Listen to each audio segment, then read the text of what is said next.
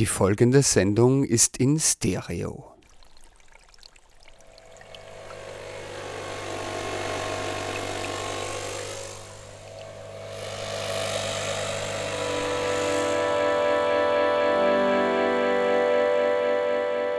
In der Gehörschnecke.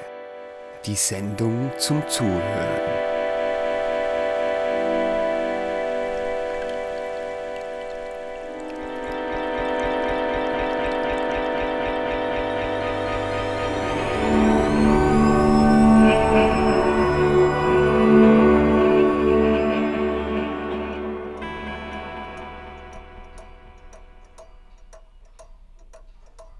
Herzlich willkommen zu einer neuen Ausgabe der Gehörschnecke.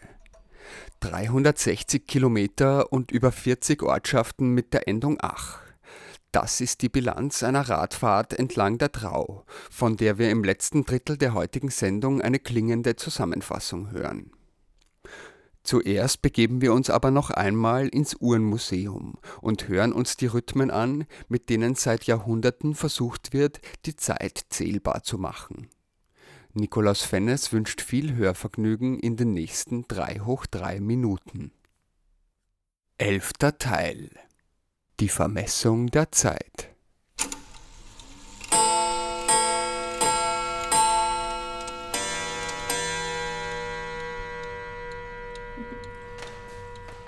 Im Uhrenmuseum im Schulhof Nummer 2 treffe ich Tabea Rude.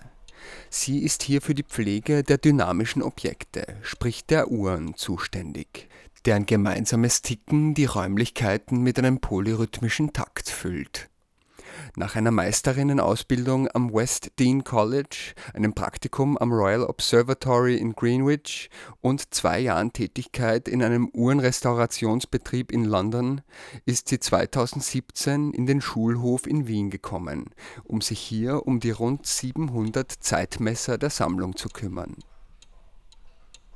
an einem Freitagmorgen um acht, bevor die Museumsbesucher über den knarzenden Parkettboden wandeln, erklärt sie mir den Ursprung vom Tick und vom Tack. Um dieses Tick-Tack zu erklären, ist, glaube ich, unsere, die Stephansfigur am besten. Also eigentlich gibt es zwei Prinzipien. Bevor dem, vor dem Pendel und nach dem Pendel. Und vor dem Pendel, das hört man, das ist ähm, sehr viel unregelmäßiger, weil da die nicht die Schwerkraft reguliert, sondern in dem Fall ist das jetzt da oben dieses Folio. Muss ich mal schauen. Das ist auch gleichzeitig unsere älteste Uhr.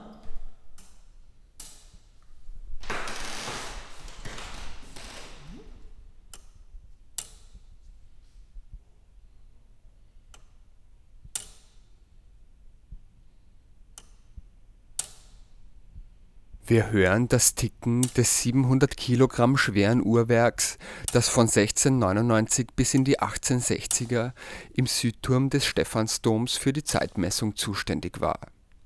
Weil sich der Turm durch das große Gewicht zu neigen begann, musste es entfernt werden.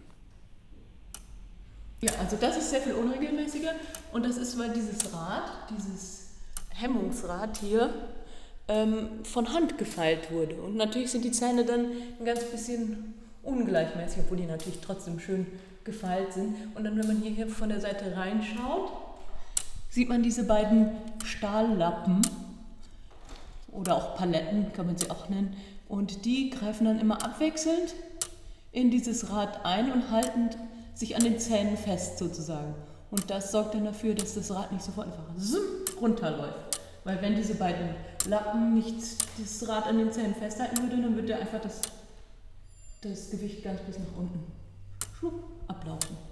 Und dieses, das ist dann zur Regulierung der Geschwindigkeit, dieser Balken da oben. Wagbalken heißt der. Und diese kleinen Gewichtchen sind dazu da, die schneller oder langsamer zu machen. Also man kann die bewegen nach außen und das ist wie, oder nach innen, das ist wie bei so einem Eiskunstläufer. Wenn die die Arme ranziehen, das Gewicht ranziehen, werden die schneller, wenn sie es rausstrecken, wieder langsamer. Und das ist genau dasselbe Prinzip eigentlich. Die Uhr direkt daneben ist schon mit einem Pendel ausgestattet und wird durch das Gewicht eines schweren Steins, der an einer aufgewickelten Schnur hängt, angetrieben. Im 17. Jahrhundert ist dann das Pendel erfunden worden. Das hat die ganze Sache sehr viel genauer gemacht. Also die solche Uhren, die hatten plus minus 15 Minuten pro Tag, hat aber nichts ausgemacht, weil den Leuten war das ja eh nicht so wichtig, ähm, ob es jetzt 15 Minuten früher oder später war.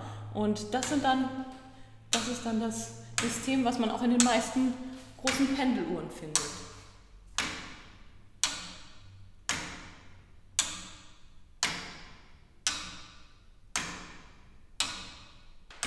Also hier haben wir auch wieder das Hemmungsrad und dieser Anker diesmal, also nicht diese zwei Paletten auf einem Stab, sondern den Anker, der dann sich auch an den Zähnen festhält.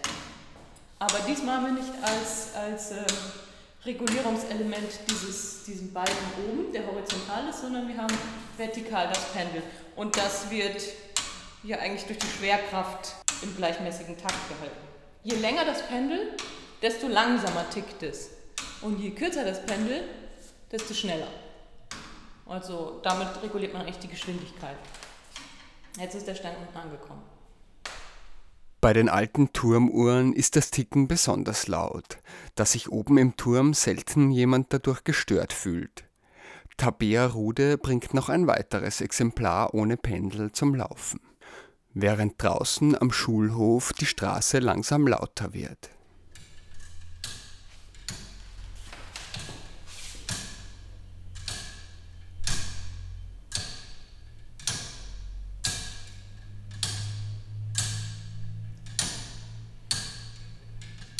Dass das nicht regelmäßig tickt, das macht nichts, dass es nicht ganz gleichmäßig ist. Nein, das macht nichts. So, hat sie jetzt aufgehört? Ähm. Oh, weiß ich gar nicht. Hört manchmal auf. Ist müde. die müsste auch irgendwann wieder gereinigt werden. Das sind dann die Öle, die alt werden. Durch die Türe begeben wir uns ins 18. Jahrhundert, wo Tabea Rude eine Bodenstanduhr von 1775 öffnet.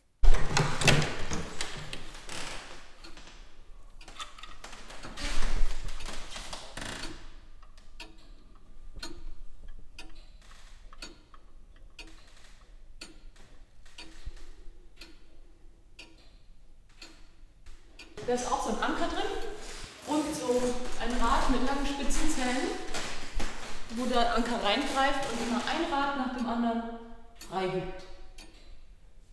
Da kommt dann das Tick und Tack her, weil diese äh, die Seiten, also das eine heißt Eingangspalette und das andere Ausgangspalette, die erzeugen auch ein bisschen unterschiedlichen, äh, unterschiedlichen Sound. Und deswegen ist das eine das Tick, das andere das Tack. Welches von den beiden Tick und welches Tack ist, sei Interpretationssache. An einer Bodenstanduhr von Henry Bateson um 1700, die stehen geblieben ist, demonstriert Tabea Rude das Aufziehen der Uhr.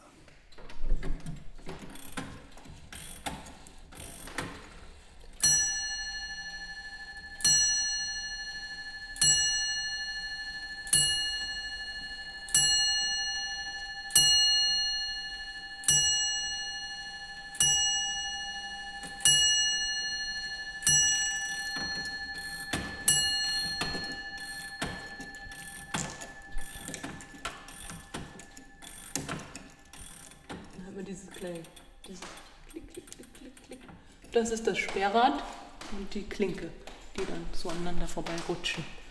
Dann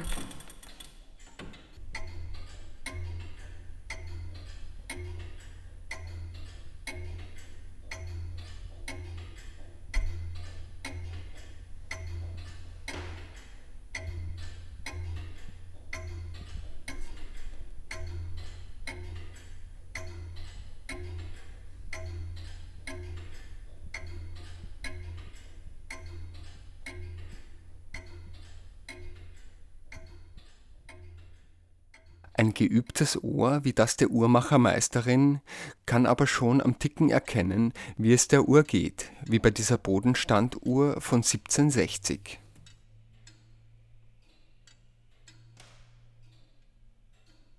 Aha.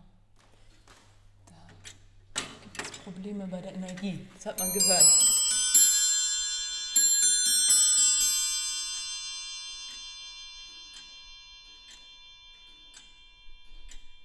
Jetzt das Tick-Tack viel besser. Da hat es also gehakt in der, in der Mechanik und deswegen hat die am Anfang so geschwächelt.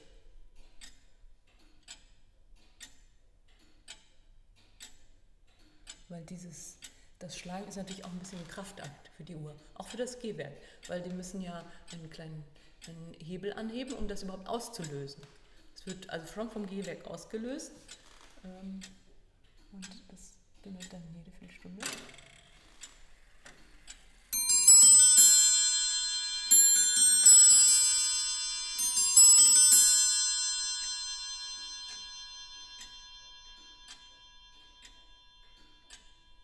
Das sogenannte Gehwerk ist jener Teil der Uhr, der für das Tick und das Tack zuständig ist.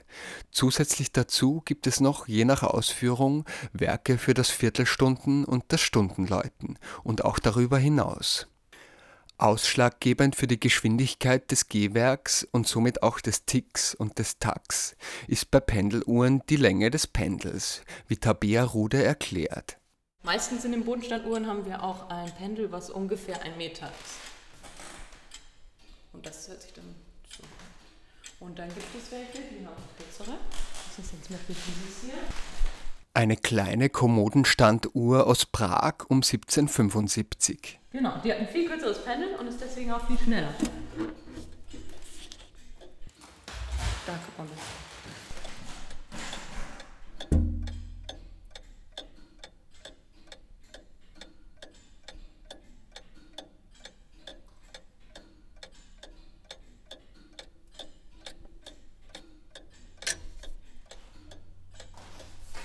Das war die Warnung.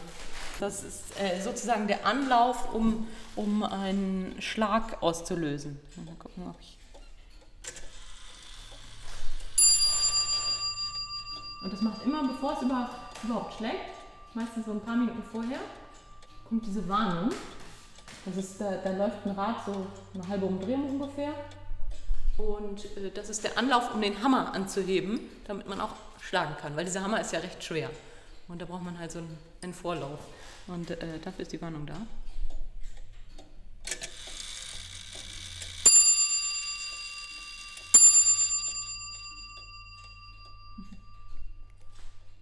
Noch schneller als die Prager astronomische Uhr läuft die Löwenuhr, die ihren Namen von einem Löwenkopf hat, der sie an der Stirn schmückt und der beim Stundenläuten sein Maul öffnet.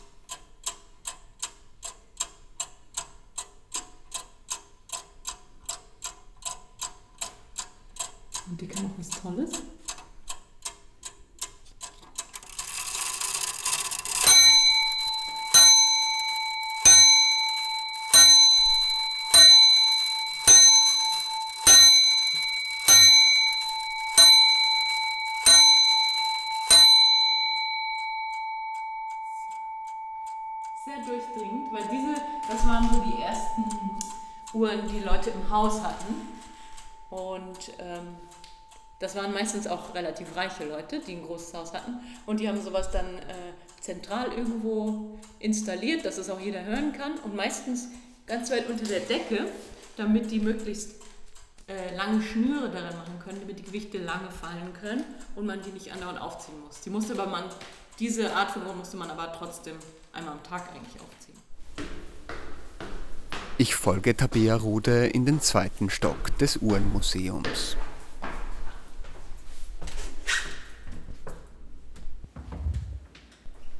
Die ist super. Ich glaube, das ist meine Lieblingsuhr. Die war im Stephansdom zusammen mit der Turmuhr, die wir unten gesehen haben. Ähm, Und die war dazu da, dass der Türmer halt checken konnte, ob die, ob die Zeit auf der Turmuhr noch stimmt. Die war sozusagen die Kontrolluhr. Und die zieht man hier so auf.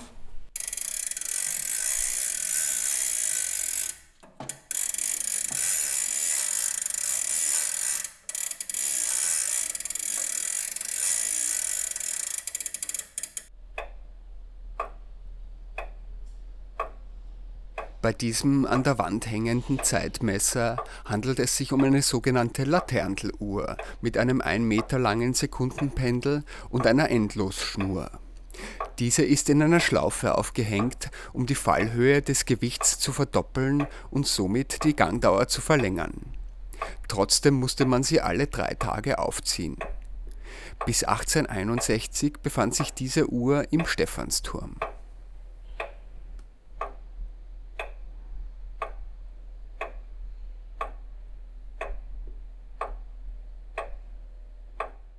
Zimmer nebenan hängt neben anderen Laterneluhren auch eine Dacheluhr. Das ist sozusagen der kleine Bruder von der Laternenuhr. Ich kann das mal so eins aufmachen. Kann man es hören?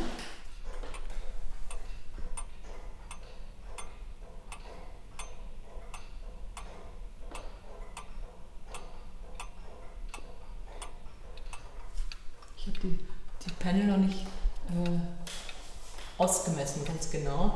Aber es gibt so, so Standardgrößen wie das Sekundenpendel, das dann Meter ist. Halbsekundenpendel ist ein halber Meter.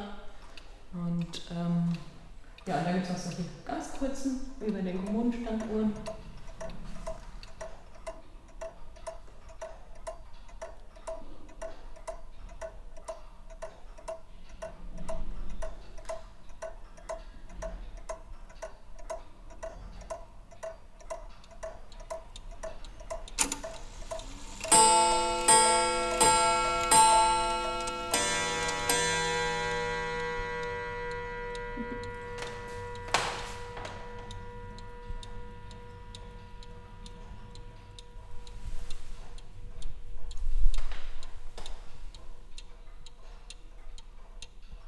Nach dem gleichen Prinzip wie Pendeluhren, aber doch etwas anders funktionieren Taschenuhren, wie Tabea Rude beschreibt.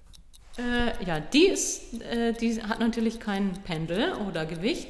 Die hat eine Feder, die wird in ein, ein Federhaus reingewunden, also wie eine kleine Schnecke wird das da rein äh. Und ähm, diese Feder wird unter Spannung gesetzt, indem man die ganz eng aufzieht. Also die rollt sich dann ganz, ganz eng ein, dass sie so ein kleiner Knödel ist und dann entfaltet die sich langsam, dehnt die sich langsam aus und diese Kraft, die dabei äh, abgegeben wird, die wird dann dazu verwendet, die Räder anzutreiben.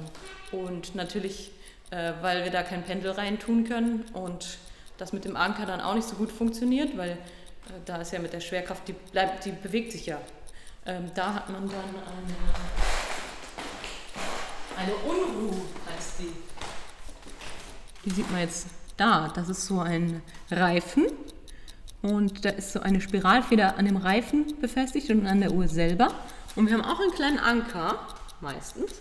Und dieser kleine Anker, der ähm, gibt dann ein Röllchen frei, was an, dieser, an diesem Reifen befestigt ist. Und dieser dieser Reifen schwingt die ganze Zeit und äh, wird immer wieder zurück in diese äh, Endposition gezogen durch diese ganz dünne äh, Feder. Also ein bisschen anderes System. Ach, so schwierig zu erklären, wenn man das nicht sehen kann. Aber man kann sich was Schönes vorstellen.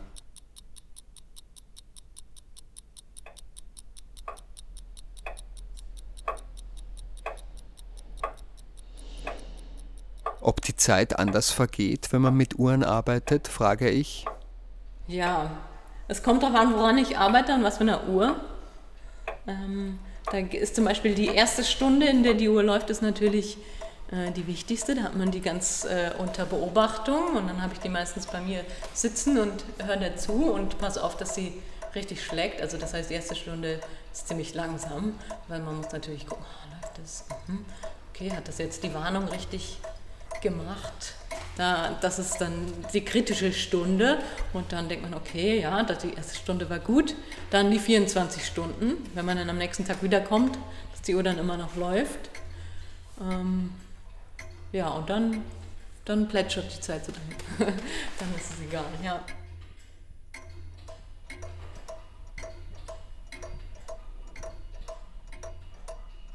Die Museumswärterin, der ich später ebenfalls die Frage danach stelle, ob die Zeit vielleicht langsamer im Uhrenmuseum vergeht, weil man ihr ja ständig beim Verstreichen zuhört, meint trocken, manchmal zahlt sich's schon.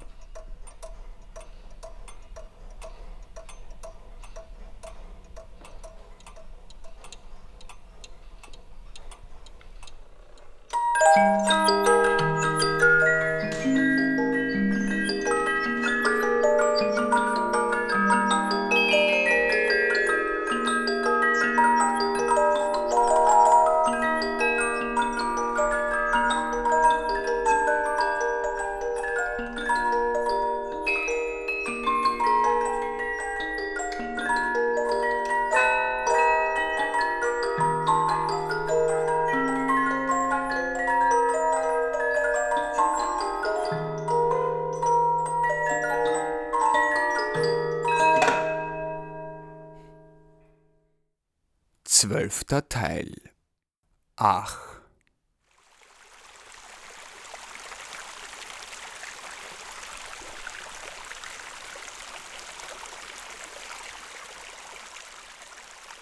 Laut Online-Wörterbuch ist die Endung ach vor allem im süddeutschen Sprachraum für Ortsnamen, die an Fließgewässern liegen, gebräuchlich.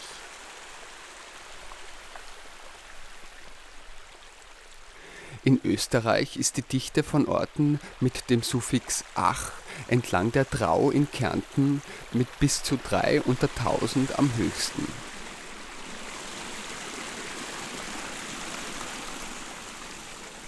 Als kleines Rinnsal entspringt der Fluss in der Nähe von Toblach. Stetig wachsend fließt sie dann durch Obervierschach.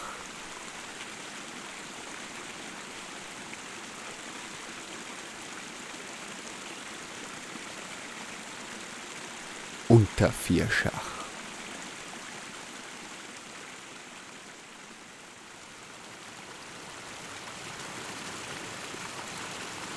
Winnebach.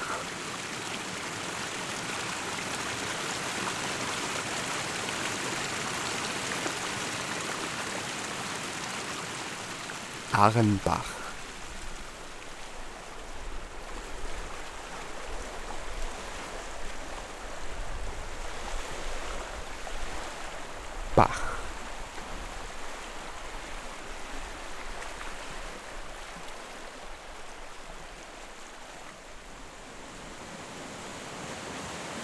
Abfaltersbach.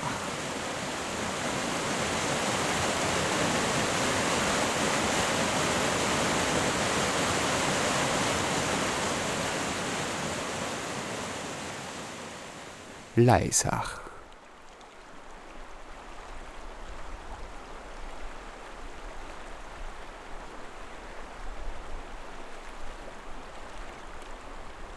Tristach.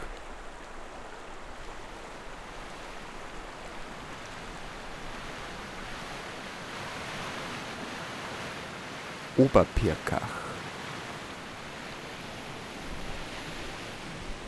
Unterpirkach.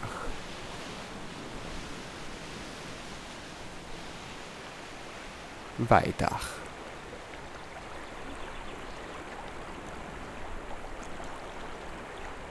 Dellach.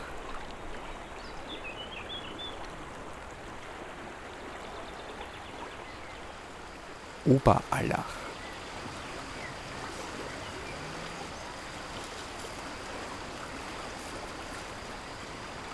Villach.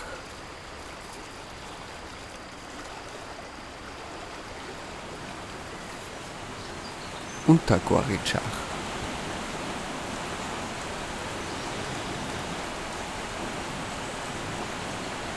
Mühlbach.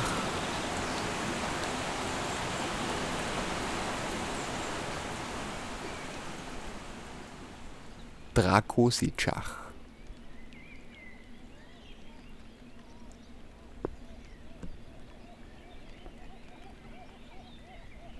Fresnach.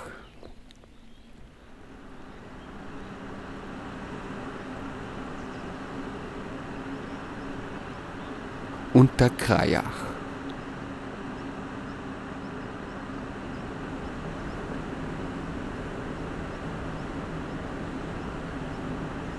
Oberkrajach.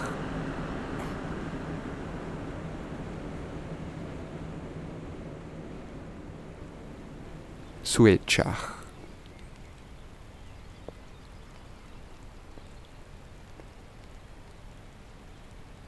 Verlach.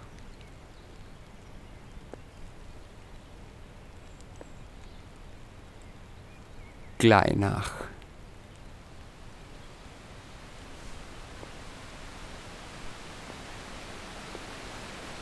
Dulach.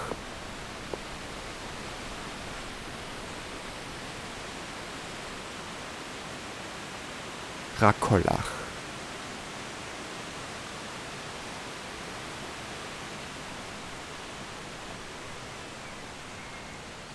Unarach.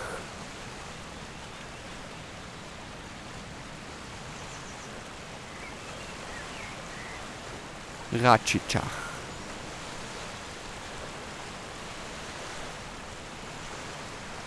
Und Rudlach.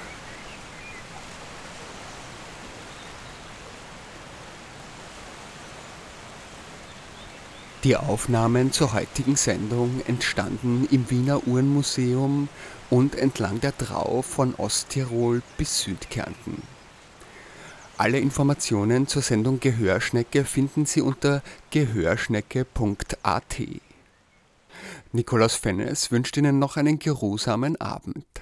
Bis zum nächsten Mal.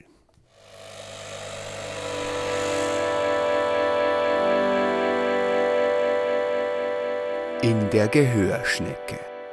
Die Sendung zum Zuhören.